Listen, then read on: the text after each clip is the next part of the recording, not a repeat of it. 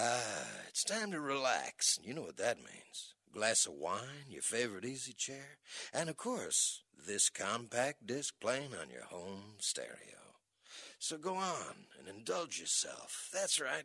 Kick off your shoes, put your feet up, lean back, and just enjoy the melodies.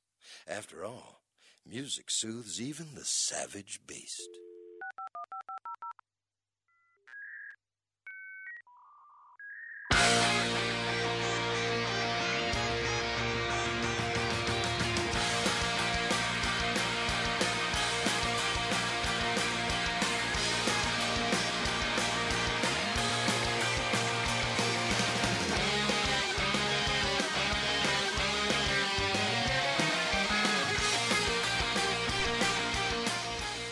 Bienvenidos y bienvenidas a una nueva edición de Rock and Rock.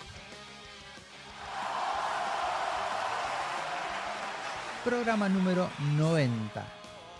¿Eh? Llegamos Clavadito. tantos 90, tantos 90 y llegamos a los 90. Veníamos tan obsesionados con los noventas un par de programas Y que bueno, justo teníamos que llegar, ¿no? tenía, teníamos que llegar. Y ojo, estamos a 10 de los 100. O sea, como Está. 100 programas, chabón. Hicimos un montón.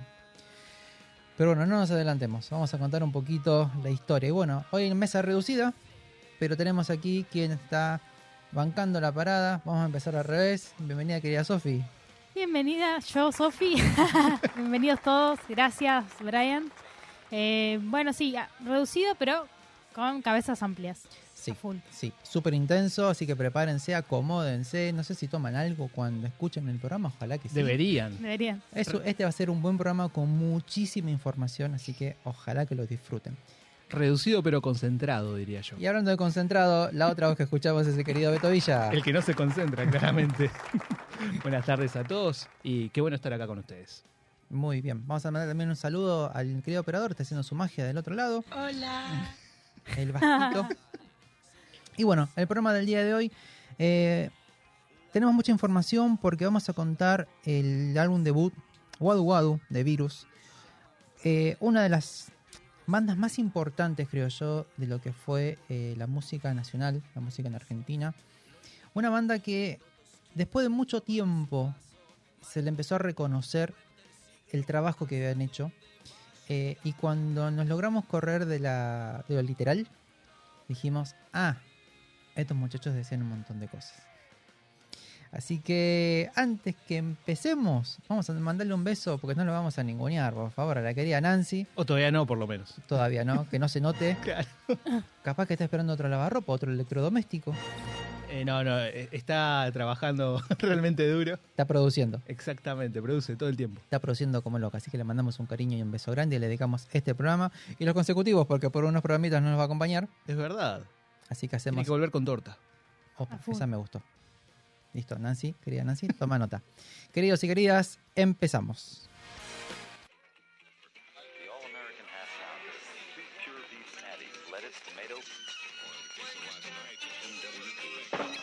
This is rock and roll radio. Come on, let's rock and roll with the Ramones.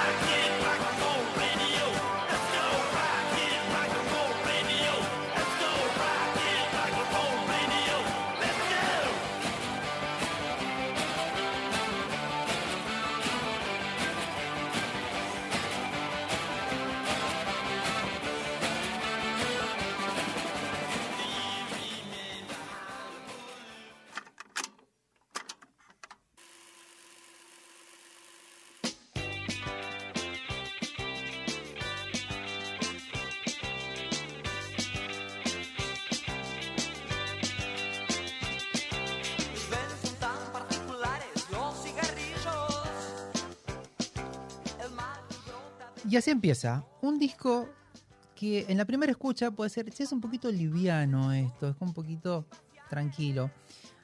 En la segunda escucha empezamos a prestar atención a otras cosas. A las letras, sobre todo. Uno, las letras. Empieza, Sí, Creo que inventan el objetivismo en el rock un poco, con esto de las letras que podemos llamar light, pero inclusive cuando incursionan nombrando marcas de cigarrillos. O sea, la verdad traen una modernidad, una frescura que no existía. Por eso es un disco de quiebre. Sí.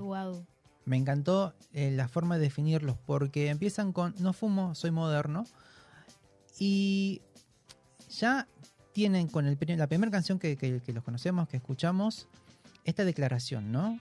Estamos hablando de inicio de los 80, ahora nos vamos a meter en, en el- toda la cuestión sociopolítica y económica que sucedía por ese entonces y obviamente que mm, estamos hablando de 80s, moda de fumar, o sea, todo el mundo fumando. Y estos muchachos diciendo, no fumamos. Y en la letra empezar a decir por qué, ¿no? Y marcas, sin ningún problema de mencionar las marcas. Lo que da derecho la productora va a decir, bueno, hay que devolver nombres para todos lados. Pero bueno, creo que es una apuesta y una jugada súper eh, súper inteligente. Por otro lado, eh, el sonido. A mí hay algo que me encanta que podemos decir, para ir citando, ¿no? Una tercera escucha, porque es un disco que uno lo puede escuchar más de una vez y, y le sigue encontrando cosas.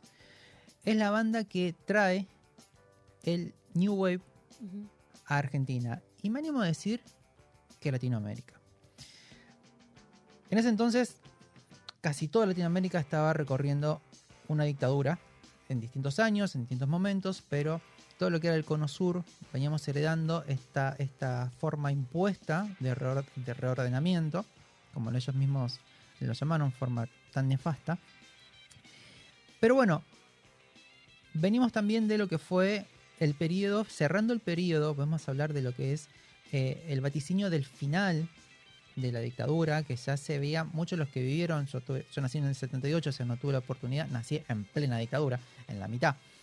Pero bueno, más allá de eso, lo que te van contando, ¿no? Los referentes o los que tenés así allegados, dice, bueno, como que hubieron dos momentos.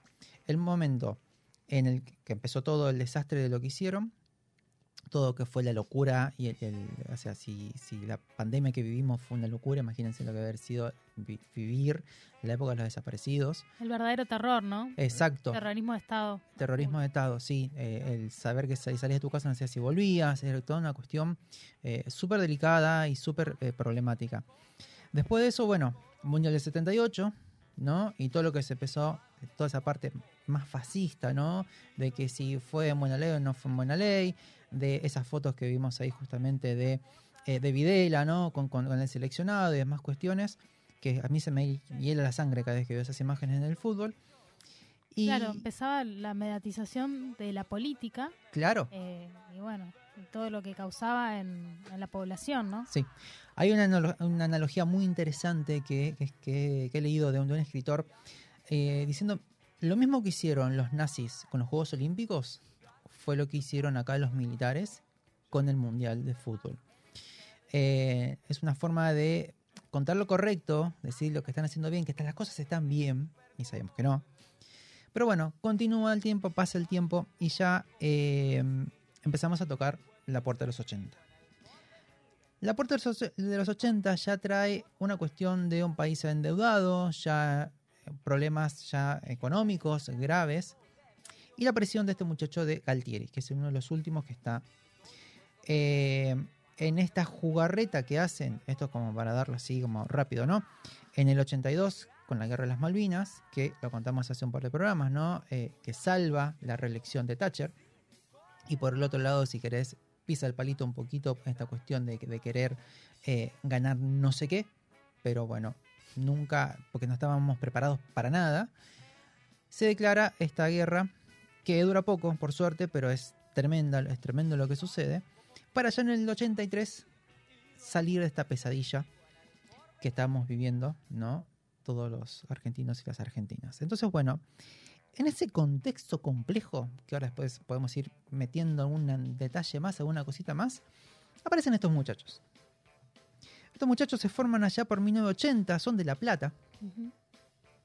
y más allá de traer este estilo del New Wave, traen sonidos que podemos reconocer en bandas como The Talking Heads, en The Smiths, podemos reconocer en The Police, ¿no? Ese juego, esos con las guitarras, algo muy post-punk, algo que era muy nuevo, ¿sí? Por el otro lado teníamos que súper clandestinos estaban lo- los violadores haciendo, justamente desembarcando el, la movida punk en Argentina y también uno de los primeros movimientos en Latinoamérica.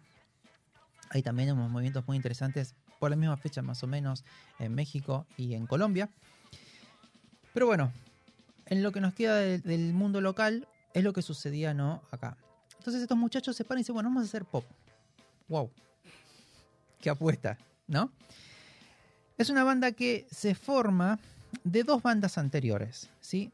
Por eso vamos a tener justamente los hermanos, vamos a decir. Por un lado tenemos los hermanos Moura, con Federico en voz, Marcelo en teclados y en coros, y Julio en guitarra. Ellos venían de Marabunta. Otra banda que venía por otro lado traía a los hermanos Serra, Ricardo y Mario. Y a estos se suma en guitarra y en batería respectivamente, y se suma Enrique Mugetti en el bajo, que es uno de los creadores de muchas de las letras de Virus. ¿sí? Gran creación de, eh, si bien participaban todos en la composición y en la apuesta, ¿no? porque fue una gran apuesta la que estaban haciendo estos muchachos, este es el cerebrito que estaba ahí eligiendo las palabras con las cuales se iba a componer las letras. Y un poquito como contaba Sofi, ¿no? Eh, el decir detrás, o sea, lo que está detrás de lo literal, de lo que te estoy mostrando. Entonces por eso les decíamos que tiene esta cuestión de doble lectura, ¿no? O sublectura, diría yo. Yo creo que más de doble lectura sea una sublectura. Como que uno se queda a pensar un poquito y dice, che, wow, interesante lo que está sucediendo acá. Es que en realidad no está, no está oculto, está a la vista de todos. Digamos que sería una capa muy fina la que lo oculta directamente. Entiendo lo de subyacente. Y me parece importante también de que, además, por supuesto, de, estabas mencionando al bajista como, como gran mente maestra, también estaba Roberto Jacobi, que en este caso fue como también bastante determinante en el tema de las letras. Eh, en este caso también artista, plástico, performer, sociólogo y escritor.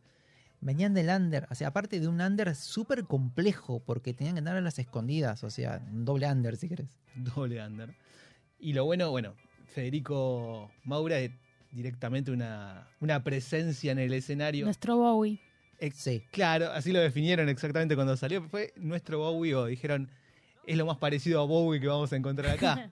Pero sí, Totalmente. sí, sí, exactamente la presencia y por supuesto el hecho de que no, no tenía ni, la, ni siquiera la mínima intención de ocultar quién era, ni lo que era, ni, ni por supuesto lo, lo que a él le gustaba y lo que quería hacer.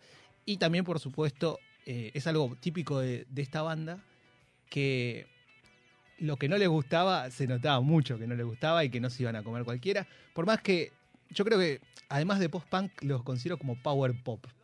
Sí, puede ser, me gusta, me gusta el término. Está me bueno. gusta la, la- la- la recategoría. De hecho, a Federico en un momento en una entrevista le pregunta el, el- el periodista, le dice, hay quienes piensan que las letras de ustedes no están hechas para pensar. ¿No? Recordemos, del otro lado lo teníamos a Riff, del otro lado teníamos a B8, teníamos otras bandas que estaban justamente moviendo el under con letras mucho más directas. No podían ser literales porque obviamente eran perseguidos. Entonces, pero tenían una cuestión de una molestia y estaban generando algo. A lo que responde Federico con su genialidad, porque creo que estamos de acuerdo que si hay uno de esos locos, lindos, súper inteligentes y que le entendió toda de movida y empezó a crear arte con eso, es Federico es uno de ellos.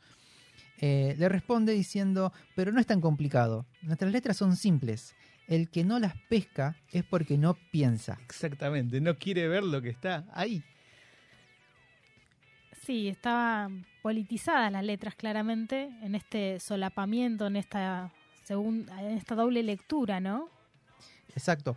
Un poquito de como eh, enganchando a lo que decías de eh, Roberto Jacobi, que respondió también sobre la cuestión de las letras, ¿no? Dice, si se piensa por un instante que el país estaba saliendo de una dictadura militar, la familia Moura tenía un miembro de la familia de las- de- justamente de las familias con su mujer y su hijo desaparecidos, ¿sí?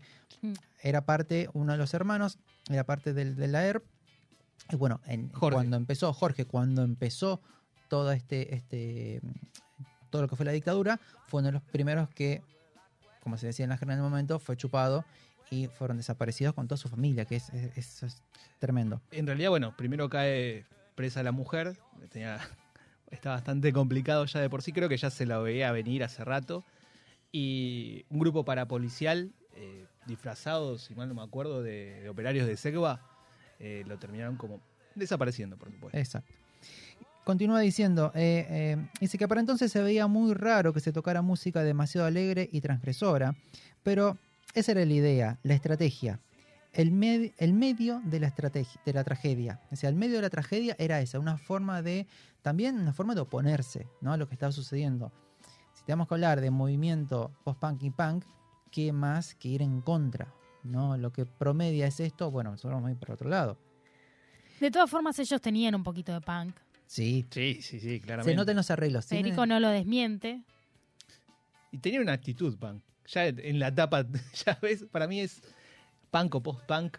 Y, y me gusta así como el hecho de que la tapa sea en, en blanco y negro.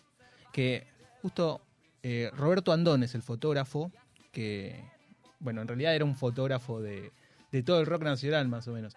E incluso, para, creo que fue el. Sí, mira, a los 19 años sacó la, la foto de Spinetta en el lanzamiento de, de Invisible. Así que. Oh. Ya. Y Ya el tenía diseñador. Hugo Tripodi también le puso su, toque, pero sí, la tenía muy clara. eh, y está en blanco y negro, eh, con ropa ajustada. No sé, estoy tratando de ser lo más visual posible para la radio. Eh, creo que todos conocemos la tapa, pero me parece que está desborda esa actitud que tenían. Sí. Y para cerrar justamente lo que decía, y ahí te dejo, Sofi, que decía, bueno, que bailar y disfrutar en, en- Perdón, bailar y disfrutar de estar juntos puede ser vivido también como un acto político de tremenda potencia disruptiva. Un poquito cerrando ¿no? lo que contábamos recién, ¿no? Una forma de, de protesta también, ¿no? Porque justamente ellos, con la realidad que estaban viviendo, con un hermano y su familia desaparecido, transitando la dictadura, que hagan canciones que se puedan bailar, que sean divertidas, que se puedan disfrutar. Y encima con una letra que uno dice, ajá, mirá qué interesante lo que está sucediendo acá. Bueno, creo que es eh, un gran exponente de lo que hacen. Sí, bueno, en las letras hay uso de ironía, metáfora y una originalidad plena, la verdad. Em, si no, fijémonos en Hombre Plástico o en Densa Realidad. O mismo la canción que da nombre al disco, Wadu Wadu, ¿no? Que invita como a bailar, es una clara ironía en medio de, de lo que es el terrorismo de Estado, ¿no? Exacto. Pongamos un poquito ahí, escuchemos Wadu Wadu, que es la canción que está en número 12, si no me falla la memoria. Y escuchemos un poquito la letra.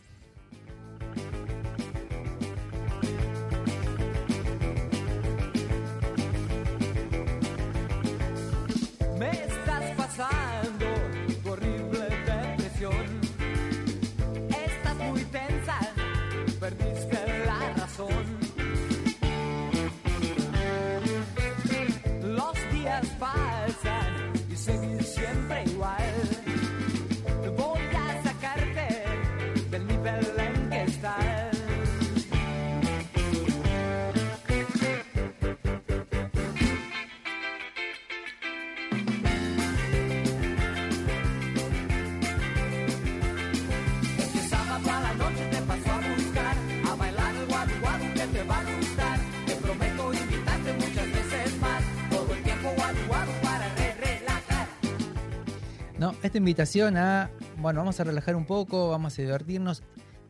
El sábado de la noche te paso a buscar, ¿no? Como Mm. diciendo ahí, Claro. qué border lo que está, Sí. lo que está en la invitación que está haciendo cuando justamente los, los jóvenes se, se- se podían reunir de día nada más y en la noche era como súper clandestino. Y, y te voy a sacar de esa depresión, o sea, como que todos los días, y es un poco lo que ellos, a ver, cuentan, ¿no? El espanto de que todos los días, y creo que lo vivimos a nivel mundial en la pandemia, todos los días eran iguales y que no se podía hacer. Y muchos jóvenes te dicen, y los músicos también contemporáneos te dicen, eh, la juventud robada, ¿no? Es- todos esos años en el momento, en los jóvenes que pasaron de la niñez a la adultez directo, sin escalas. Entonces es es súper importante, ¿no? La forma en la que en la que va contando lo que va diciendo. Igual para eso me hace pensar también, eh, bueno, durante todo el proceso de grabación, que ellos obviamente pasaban hasta 12 horas grabando más o menos, eh, el hecho de que muchas veces eh, salían de noche porque no les quedaba otra, y por el solo hecho de llevar una campera de cuero podían terminar en cana. Sí. Sí. Eh, entonces, todo ese ánimo festivo, entre comillas, eh, es como un poco también como tratar de sacudir un poco del adormecimiento de, de toda la sociedad. Sí, coincido, coincido y me gusta mucho. Aparte, eh, es como quien dice, ya se empieza a ver que se estaba cayendo el modelo, que ya no había forma de, sostenerlo. Hay como una cierta anticipación a lo que va a ser el fin de la dictadura y la vuelta a la democracia. Y esto también desde lo estético, ¿no? Eh, a nivel ellos, como estética. Dicen los medios del momento. El cantante tiene cierto aire a Bowie y la música que realizan es ágil, rockera. Esto lo, lo decía la revista Pan, Pan Caliente en un informe sobre nuevas bandas. Y la revista Pelo decía, la música también es punk, marcadamente influenciados por The Clash y Dr. Feelgood. O sea, fíjense lo que en el momento se decía de ellos, o sea, eran realmente rupturistas para la época. Sí, bueno, un poquito enganchaba ahí a lo que cuenta, porque, a ver, Federico era, era, un, era todo un suceso en escenario, eh, era como súper eh, llamativo. Y Marcelo dice justamente, Federico era eh, homosexual, entonces naturalmente su estética era así. No es que quisiese promover o valorizar eso, simplemente actuaba como era. Y como Federico era el cantante, el que hacía las notas y el que más aparecía en televisión, era la imagen que representaba el grupo. Y sí, totalmente, ¿no? Aparte, Sí. completamente, estamos hablando de algo, algo súper pacato, algo súper, un momento súper encajonado, difícil, lo prohibido, y que te aparece este loco divino ahí haciendo sus cosas, era como fantástico. Ellos empiezan a tocar justamente antes de hacerse famosos, antes de que eh, firmen con, como contó Beto, ¿no? Lo que tenían que eh, grabar, el tiempo, lo, intenso, con Sony, que ante- anteriormente era CBS. Empezaron en bares y en pubs, hasta que llegan a un festival que se llamó Prima Rock, ¿no? Y ahí los conocieron, dijeron, che, estos muchachos son medio raritos, que hacen cosas, que hacen Los frikis. hace cosas extrañas. Y bueno, en un momento, eh, claro, promediaba también mu- mucho clima hippie, ¿no? En su momento, o sea, veníamos con, a ver, con el coletazo Charlie hippie. Baglietto, Fito. A ver, siempre en Argentina las cosas sucedieron 10 años después, ¿no? Ya en el 69, 70 se había terminado el hipismo, pero bueno, acá lo estamos viviendo, estamos justamente por ese momento. Sui Generis Cerú, bueno, y Luca también dando sus primeros pasos para traer un montón de condimentos que ya tenía virus incorporados, inclusive el reggae, ¿no? Del que poco se habla en este disco, pero que existe. Sí, existe y más adelante en los discos que continúan lo incorporan con, a ver, mucha riqueza musical y compositiva tienen las canciones. O sea, las recontra invitamos a que disfruten los discos, eh, experimenten a ver qué, qué- qué les sucede con los sonidos y con la música. Está buenísimo. Igual, Bueno. ya que mencionás eso, perdón, no, porque hay, obviamente para mi oído poco entrenado, en el tema hombre plástico yo siento como una vibra foxtrot. No sé por qué me vino así como... Y tiene, tiene, sí. Es que tiene mucho de la, de la música que ve afuera. Entonces, eh, a ver, piensen que, pensemos, en realidad el ejercicio es el siguiente. Eran bandas que querían hacer música nueva y había una, una desesperación por ver qué estaba sucediendo afuera. Entonces, cualquier cosa que llegara, por viajes diplomáticos, por un amigo de un amigo de un amigo que te hizo, te trajo, mira, uno, dos o tres discos que llegan a tus manos, porque también la censura de su momento, que cuando empezó lo que fue eh, la dictadura, que no se podía escuchar música, ni, las radios no podían pasar música, y dijeron, bueno, che, no tenemos material para pasar, ¿qué hacemos? Eso potenció justamente lo que ellos no querían, pero sucedió gracias a las prohibiciones, que es que, es, que nacieran muchísimas bandas nacionales, ¿sí? con versiones y con material propio. ¿sí? Porque antes de que fue la dictadura, mucho cover, muchos temas, bueno, hagamos lo que hicieron, uh, las flashamos con los que están, bueno, hagamos la versión propia y veamos, eh, no se animaban tanto. Los gatos son de las primeras bandas que se animan a, a crear un poco lo que es el rock. Eh, los del fuego con Sandro. Entonces, claro, eh, venía un poquito por ese lado, pero eran poquitos.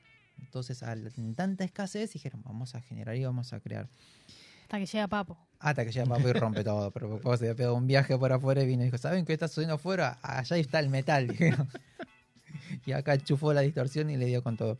Bueno, justamente en esta presentación, ahí en Prima Rock en Ezeiza, se levanta nuestro querido eh, Federico y dice, levantamos el culo del piso y bailamos un poco. Muestren cómo hacen te- temblequear esas piernitas, dicen los hippies. O sea, vos fíjate lo, lo combativo ¿no? Imagínate, todo un público, todos los hippies tirados en el piso, haciendo lo suyo, qué sé yo. Este diciendo, bueno, vamos, despabilen, levantemos. Woodstock terminó. ya está. O sea, en otra. Hay que moverse, sí. Hay otras drogas.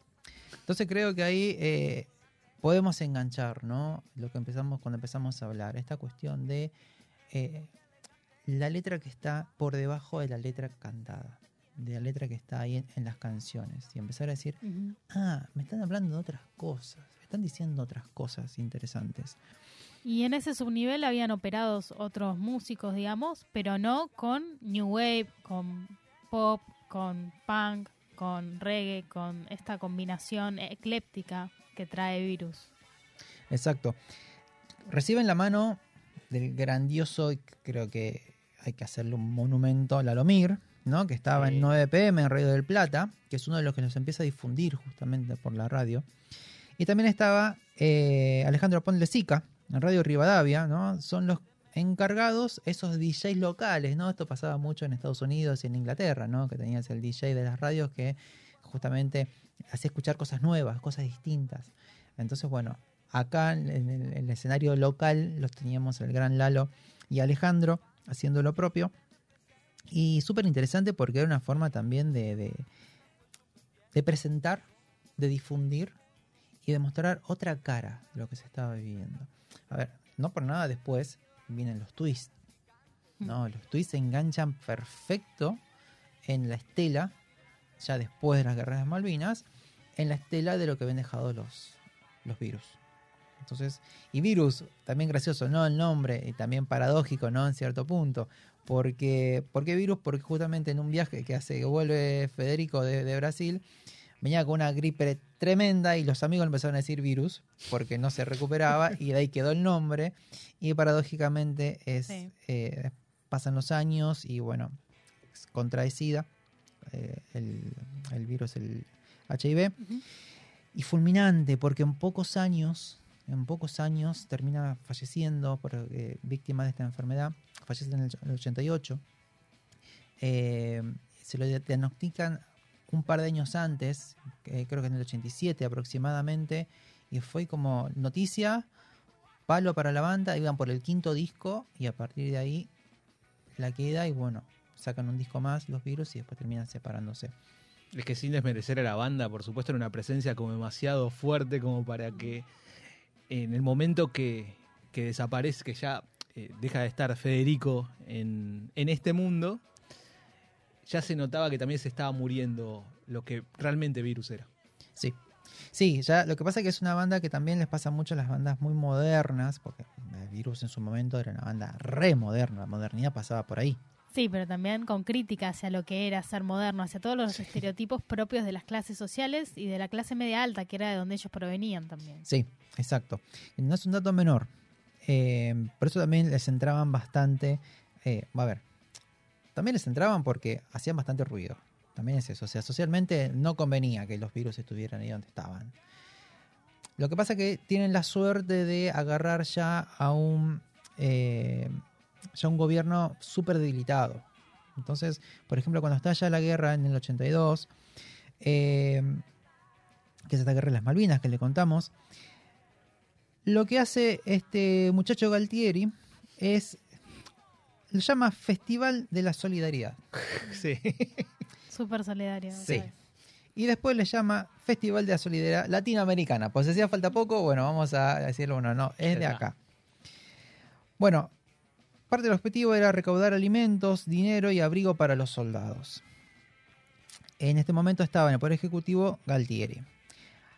A este evento que eh, tuvieron que iba a ser en, en, realidad fue en obras sanitarias, pero bueno, fue tantas las ventas de las entradas que desbordaron que tuvieron que habilitar lo que fue la cancha de hockey y la, la cancha de rugby. Se dicen que promedio había 70.000 personas, lo cual es una barbaridad para esa época también. En los cuales participó Charlie García Espineta, León Gieco, Raúl Porcheto y Lito Nevia. ¿Qué pasa? Em, los virus dijeron, nosotros no vamos a participar. ¿Y pero por qué? Y porque esto no, no, todo lo que se junte no va a ir a para, no va a llegar a las. Nosotros sabemos cómo es la cosa. No va a llegar. Bueno, no participaron y dicho y hecho. Eh, resulta que todo lo que se recaudó, nada llegó a los soldados, nada llegó. Y creo que también fue uno de los últimos puntos que terminan por, por hacer que se caiga por naturalidad este, este, el gobierno que estamos viendo por ese momento. Y creo que es uno de esos hechos que lamentablemente en nuestra memoria de Argentina esponja eh, lo olvidamos pronto y decís, che, cuántas injusticias venimos viviendo una tras de otra y un momento che, muchachos, espabilen, espabilen, que esto sucede. Bueno, para ese entonces ellos componen el banquete. Vamos a escuchar ahí un poquito, que es, esta canción no perteneció a este disco, vino el disco siguiente, que no les fue muy bien, pero escuchamos un poquito la letra.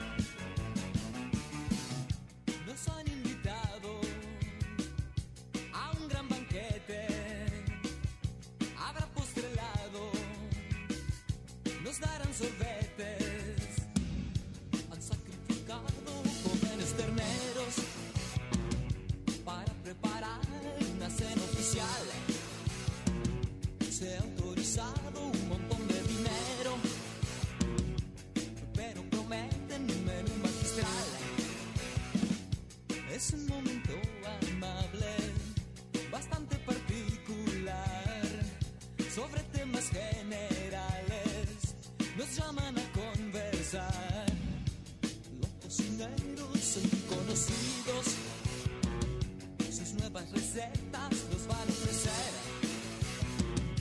El guiso parece algo recocido. Alguien me comenta que es de antes de ayer. Pero cuidado. Ahora los argentinos andamos muy delicados de los intestinos.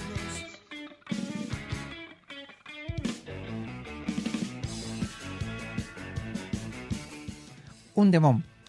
Sí. A mí- y palazos así. pero con mucha sutileza. Sí. Vos fíjate que, a ver, de acá toman mucho después, si bien la mayoría de las canciones hablan de la fafafa, son los redondos.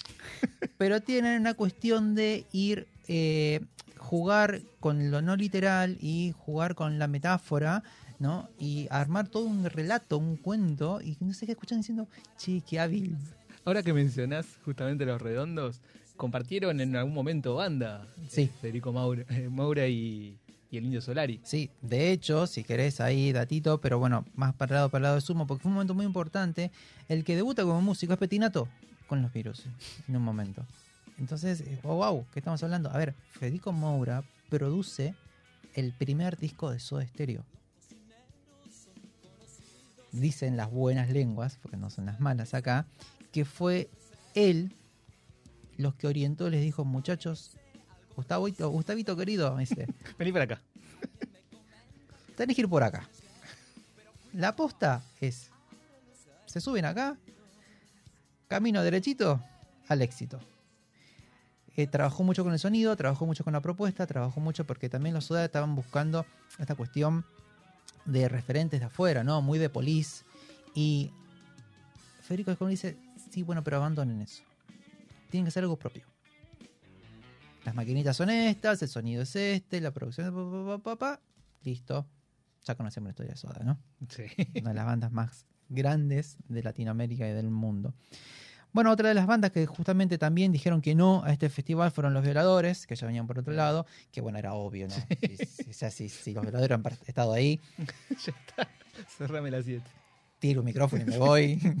me bajo del mundo, digo, no, no quiero saber nada. Eh, bueno, entonces, eh, Sofi. No, vamos bien. Eh, esta canción pertenece, el banquete pertenece al segundo disco, ¿no? Pero el segundo disco no empiezan a experimentar un poco más y como toda experimentación a veces en los álbumes no gusta del todo. Pero bueno, ya después enganchan de nuevo en lo que es el tercer álbum. Eh, el segundo se llama Recrudece, salió ahí nomás en el 82, tenían todo ahí como vamos a sacar este, este álbum ya. En el 83 sale Agujero Interior, que es con el cual voló todo por Sí. los aires, ¿no? Del 83. La llegada de la masividad, digamos. Exacto. Sí, ya era la banda. Y algo que es muy curioso es la diferencia de sonido. Entonces, cuando le decimos, hagan el experimento de escuchar los primeros álbumes de las bandas, porque empezan, pueden encontrar, si son muy melómanos, van a encontrar eh, esos sonidos, esa búsqueda, eh, cómo van tomando cosas de otras banditas, de otros lugares, de otros estilos, como para hacer lo propio, hasta que en el momento que encuentran y la rompen toda. Después, después tienen para el 84, el cuarto álbum se llama Relax, ya ahí se va a Serra. Uno de los Serra se va. Eh, es un disco más electrónico todavía, ¿no? A ver, recordemos, están experimentando los músicos con la nueva tecnología. ¿no? Cambiaron los 80, tenemos la música de los 80, tenemos las máquinas, la máquina de sonido, tenemos la máquina de ritmos. Bueno, vamos a experimentar y hacer música con esto porque está súper bueno. En el 85 sacan Locura, que es un éxito, Sí, sí, sí. que es una locura. Justamente. parafraseando. Y por último, eh, el último álbum que ellos sacan justamente es eh, Superficies de Placer, que es otro gran disco de ellos en el 87. Ya por ahí es cuando le, lo encuentran, lo encuentran, pero porque venía de una eh, neumonía que no se recuperaba, Federico, y no se recuperaba, y no se recuperaba. Paradójicamente, paradójicamente, vamos de vuelta, viajan a Brasil para estar tranquilos, para decir, bueno, vamos a componer, pum, ahí cae enfermo, no se recupera, no se recupera, vamos a hacer un estudio a ver qué te está pasando, pum, salta la ficha. Eh, Igual, perdón, eso me hace pensar un poco porque en el origen de Virus, eh, comienza Virus ju- justamente cuando van a buscar a Federico a Brasil para que vuelva y digan, che, Sí, en y el termina ahí. 81. y termina en. Brasil. el, ciclo se cierra ahí, el ¿Cómo- círculo se cierra ahí. ¿Cómo se se- tienen un tema relacionado con los ciclos en Locura, si no me equivoco? Yo creo que tanto Locura como Superficies de Placer son discos ahistóricos que se pueden escuchar en cualquier momento Sí. y, y Sí. son increíbles. Y Sí. siguen siendo modernos, ¿no? Es que totalmente, Sofi, totalmente. Tienen, a veces un sonido, tienen mucha frescura.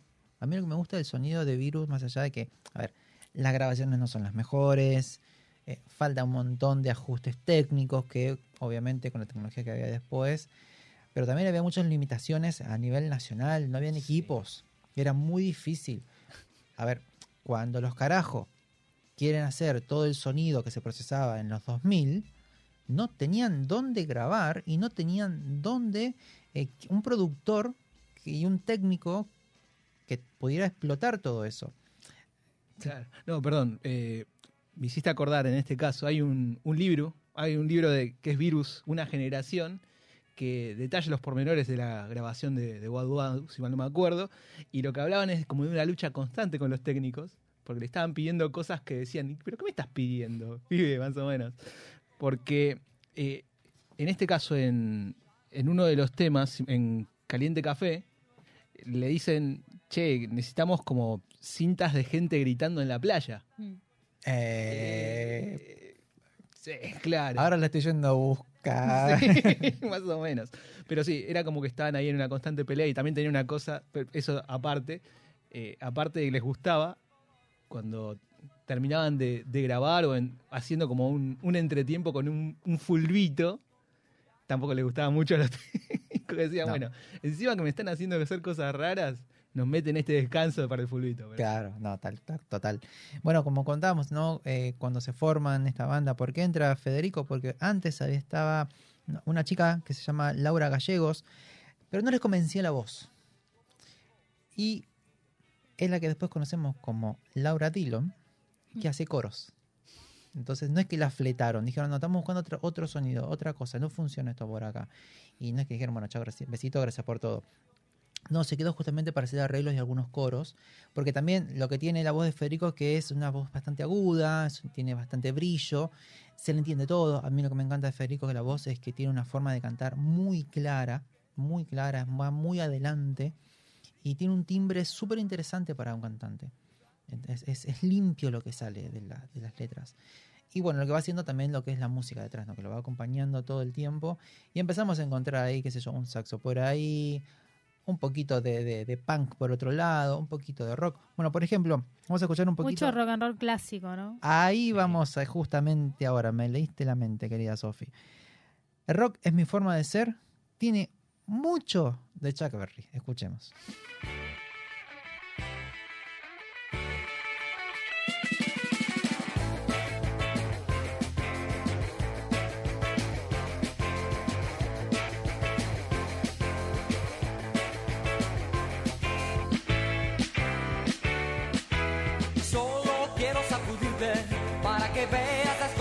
Y solo quiero sacudirte para que dejes la vacilación.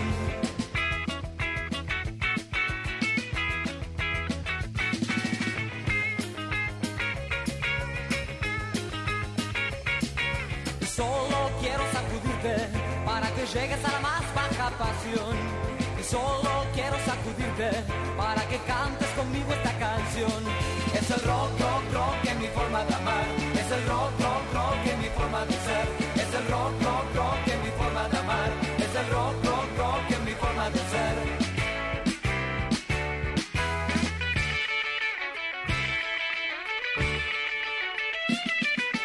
Solo quiero sacudirte para que adoptes tu decisión.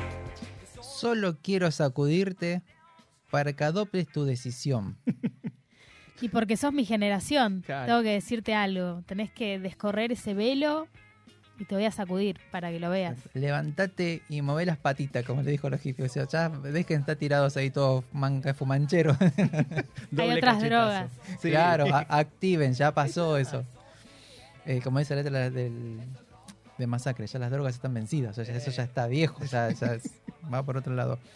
Eh, un datito que me quedó ahí justamente para contar, si tienen algo, si ya vamos cerrando un poquito, que es- se nos voló el tiempo, bro. la verdad que mucha información.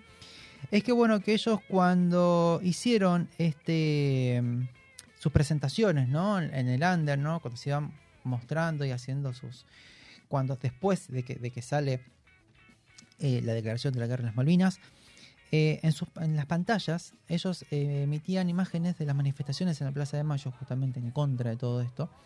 Ya el pueblo se estaba empezando a movilizar un poco, ya se estaba empezando a animar. Y lo hacían con una canción que se llama Todo este tiempo perdido, que es la número 11. Vamos a escuchar un poquitito nomás.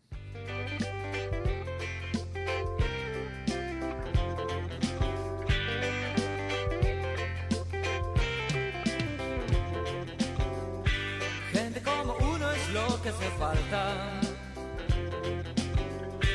para levantar a este muerto que parla. Hay que darle oxígeno a tu cabeza para que no tenga tanta impureza. ¿Será que nos dejarán pronunciarnos?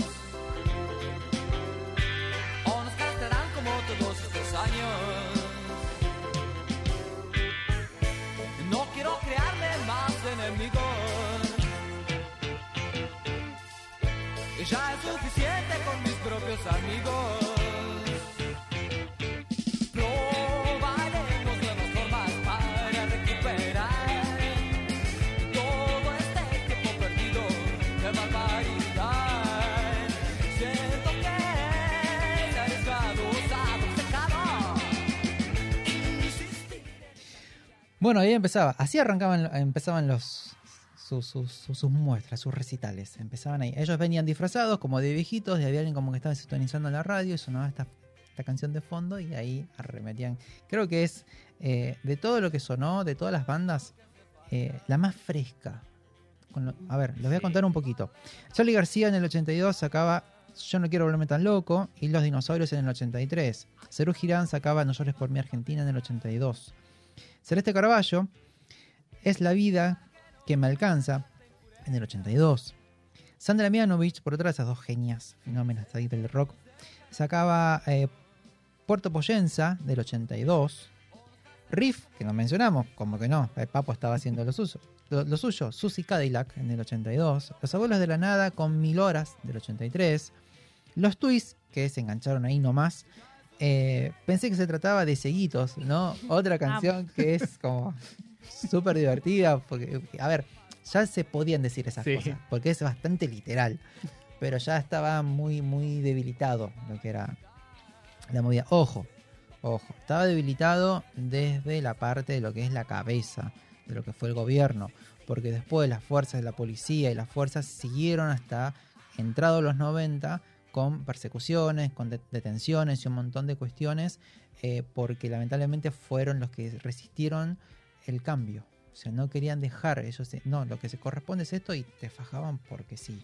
Entonces, de ahí quedó esta cuestión de eh, la policía maltratadora y golpeadora, que hasta el día de hoy todavía hay cosas que siguen sucediendo, eh, sobre todo en, el ámbito bonaerense y en el interior del país, porque vienen todas con esa bajada de línea que de fines de, los, de lo que fue la dictadura. Y para cerrar, y te dejo, Sofi, Espineta Jade sacaba lo suyo, Maribel se durmió en el 83. No, simplemente ya no sos igual de dos minutos, ¿no? Ahí está. Eh, a lo que llegamos. Carlos se dejó crecer el bigote. Después de estos muchachos, tenemos Sumo, Soda, Los Redondos, como mencionamos, Memphis la, la Blusera, Viudas e hijas, e hijas de Rock and Roll, que el nombre Sí. te lo dice todo. Sí.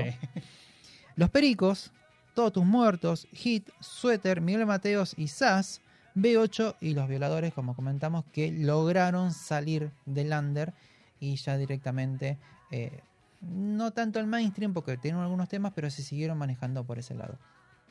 Beto. Bueno, qué decir de Federico Moura, que Federico Moura era virus, así de simple, y tenía ese magnetismo, sensualidad, una presencia poderosa y con esa voz como delicada. eh, iba muy bien, eh, los engranajes funcionaban muy bien con la banda, y me parece que tenemos que, mencionar algo que dijo en una entrevista que tiene que ver mucho con la banda. Eh, dijo, la inteligencia es una parte más. Hay mucha gente que cree que atender el cuerpo es una cosa estúpida, que bailar es perder el tiempo. Yo creo que atender el cuerpo es igual a atender la mente. Es tan elevado lo uno como lo otro. Y creo que tiene mucho que ver con ese, esas ganas de salir, sacar a la gente en realidad de ese adoctrinamiento, de ese adormecimiento. Y creo que lo hizo muy bien con este disco. Y veníamos de muchos discos bisagras. Este también es un disco bisagra, eh, no solamente en, en el rock nacional, sino en un momento de, de la Argentina bastante particular. Nada más que agregar, me encantó, divino. Así que bueno, vamos a cerrar. Y tenemos bonus track, Tenemos bonus track. el momento de las, la Sofi. Ya está. Así que bueno, cerramos. Esperamos les haya gustado. Dijimos un montón de información. La verdad que la primera vez que completo cinco hojas de mis, mis anotaciones, y como wow. Pero bueno, brotaba la información y dije, bueno, es un re lindo momento y un re lindo disco. Yo hago dibujitos. Ahí está. Hacemos una pausa, tomamos un poquito de aire y empieza el bonus track en unos segunditos. Ahí está. This is Rock and Roll Radio. Stay tuned for more rock and roll. Creo que les gustamos mucho. Mande matar a los Rolling Stones. Señor, ellos no son. Obedezca.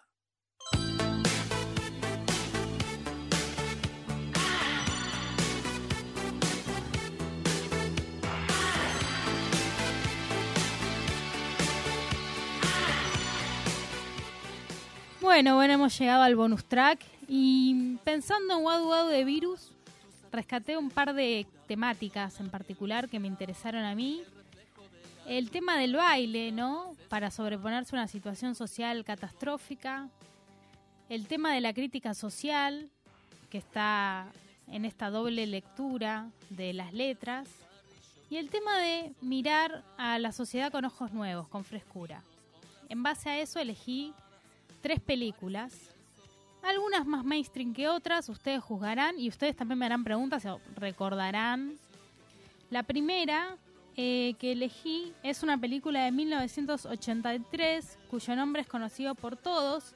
Es nada más y nada menos que Flashdance, eh, película, primera colaboración entre Dan Simpson y Jenny Bruckheimer, y que con sus escenas de baile fue inspiración para otras películas de la época como Footloose, Purple Rain y Top Gun. Sí, total. Copias ahí Sí. dijeron, es por acá, es por acá, vamos a vender.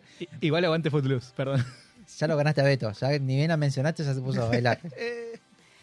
Bueno, eh, la película habla de un debut, ¿no? Igual que, que Virus y con Wadu Wadu debutan ahí en la escena del rock nacional. Eh, salvando las distancias, su protagonista proviene de la clase obrera, ¿no? Es Alex, que era cabaretera de noche y de día tenía un laburo relacionado con la industria de la, del acero, De la metalurgia. sí. de la metalurgia. metalurgia. La musicalización de la película estuvo a cargo de Giorgio Mor- Moroder. Ah, Oh, bueno, está. Tranquilo. Así que buenísimo en el sentido de que Flashdance es una película sobre baile, la primera película de los 80 sobre baile que destapó un montón de películas sobre bailar. Y Wadu Wadu nos invita a bailar. Bueno, fui así como al trazo directo de aquello que significa la verdadera danza. Bueno, obviamente la película es mucho más profunda que eso, ¿no? Nos habla de las vicisitudes de una bailarina que por provenir de clase obrera tiene que laburar. Hay una historia de amor en el medio eh, y se ven todas las eh, los engranajes de la danza, sobre todo la danza clásica con sus particularidades nefastas, ¿no?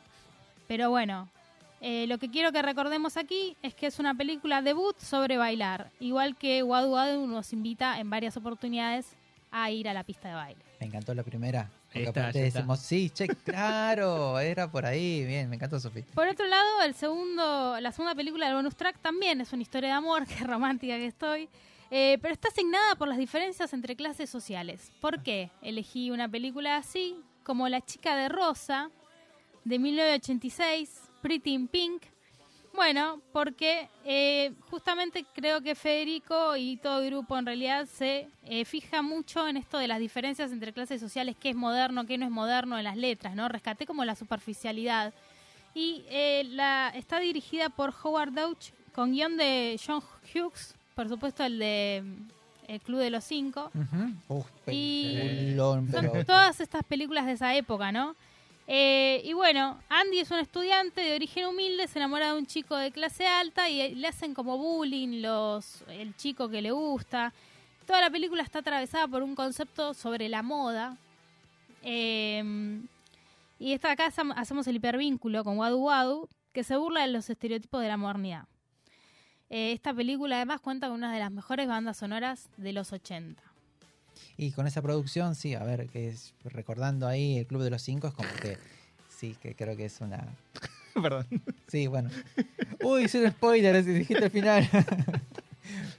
Bueno, y finalmente, eh, la tercera película es de eh, del 80 también, del 76. Su protagonista es nada más y nada menos que David Bowie. Y estamos hablando de The Man Who Fell to Earth, más conocida como El hombre que cayó a la tierra, película homónima del libro de Walter Tevis del 63. Bueno, eh, Bowie es un extraterrestre, cae en la Tierra y usa su conocimiento tecnológico para conquistar al planeta. Es la biografía de Bowie, básicamente.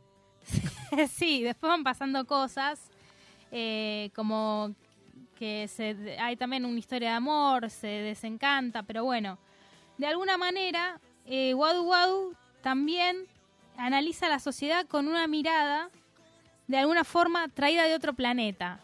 Y por eso, eh, en este bonus track, hago protagonizar esta película y a Bowie, porque Maura fue para esa época una especie de Bowie argentino, ¿no? Sí. Estaba dirigida esta película por Nicolas Reck y protagonizada, como dije anteriormente, por David Bowie. Y ese fue el bonus track del día de hoy. Me- Tres películas relacionadas con tres miradas que no son tan, digamos, argentinas, pero que sí están relacionadas con la época en la que salió este disco y con eh, una mirada más bien sobre la superficie de Wadu Wadu o con lo que uno podría llegar a pensar sobre las letras. Sí, bueno, un poquito es quizás esa época cuando Bowie saca eh, Sigue Stardust and Spider from Mars, sí, que, que es The Rise and Fall, o sea, lo que es el surgimiento, cómo llega, cómo, cómo crece y cómo se derrumba ese personaje, bueno, justamente víctima de la sociedad, ¿no? De, la- de la- de lo mundano de la sociedad. Y- Víctima de sí mismo también. Y de sí mismo, sí, obviamente. O sea, creo que no se olvidan nunca que son, que son humanos.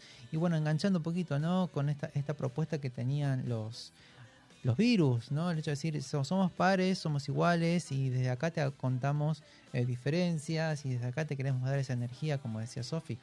Eh, bailemos, eh, sabemos lo que está pasando, pero eso no quita que no nos quiten la felicidad, creo que también es parte del mensaje, ¿no? Y ¿quién, quién mejores que ellos mismos, o sea, toda una familia dentro de su familia completamente desaparecida y ellos animándose a decir, bueno, la propuesta. Es muy lindo si tienen la oportunidad de escuchar algún tipo de entrevista de, de Marcelo, Marcelo Maura, Sí. eh, porque da, una- da unas lecturas muy interesantes de, de- de todo.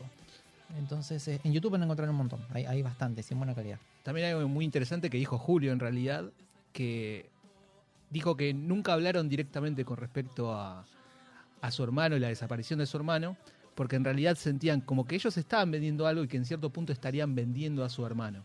Sí, Y creo que tiene mucho que ver con eso de tratar de, de mostrar desde lo subyacente las cosas y no ponerlo en una primera persona, sino tratar de que el colectivo también entienda eso. Exactamente, abandonar la postura de víctima por conveniencia, eh, no porque no sean víctimas, no, desde No. ya, pero el hecho de decir, ok, no, no vamos a lucrar con esto, porque le ha pasado a un montón de gente, a un montón de, de- de ciudadanos, y vamos a hacer una propuesta distinta sobre esto. Entonces, está súper, súper bueno. Bueno, las películas me encantaron. Rapidito, Sofi, ¿cuáles son los nombres?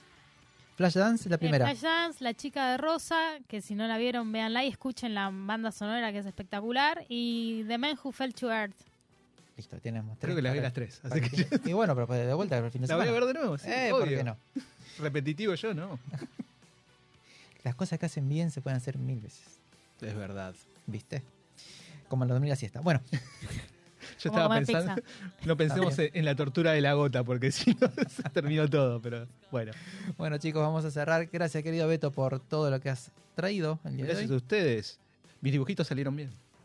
Gracias querida Sofi Gracias a ustedes. por el bonus track. La verdad que magnífico y mirando a sus ojos.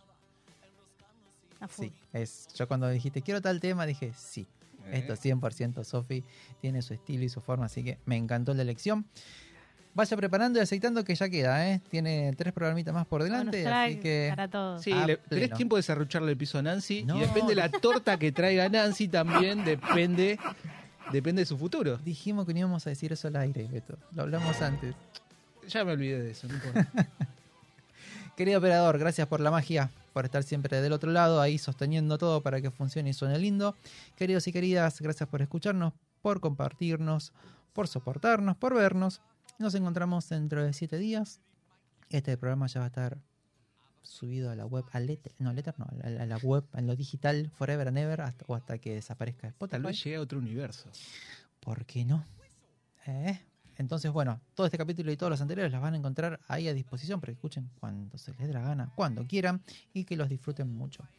Como decimos siempre, cuídense, cuiden al que tienen al lado y, como dicen los virus, vean el lado más brillante de la vida. Gracias por todo y chao. side of life. If life seems jolly rotten, there's something you've forgotten, and that's to laugh and smile and dance and sing. When you're feeling in the dumps, don't be silly chumps. Just purse your lips and whistle, that's the thing.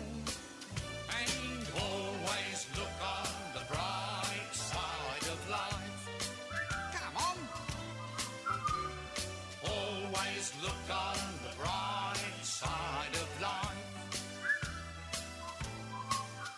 When you're in the World Cup and all your hopes are up, everybody wants your team to win, and they go and let you down and come slinking back to town.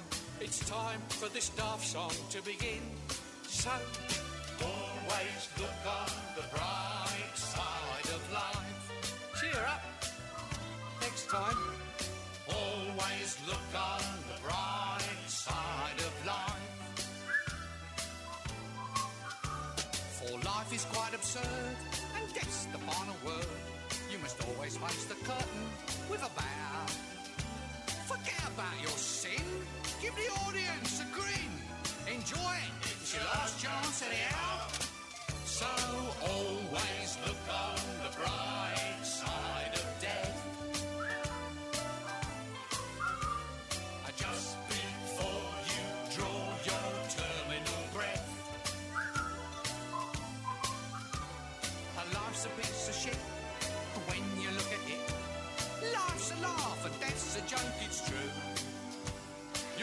or a show. Keep them laughing as you go.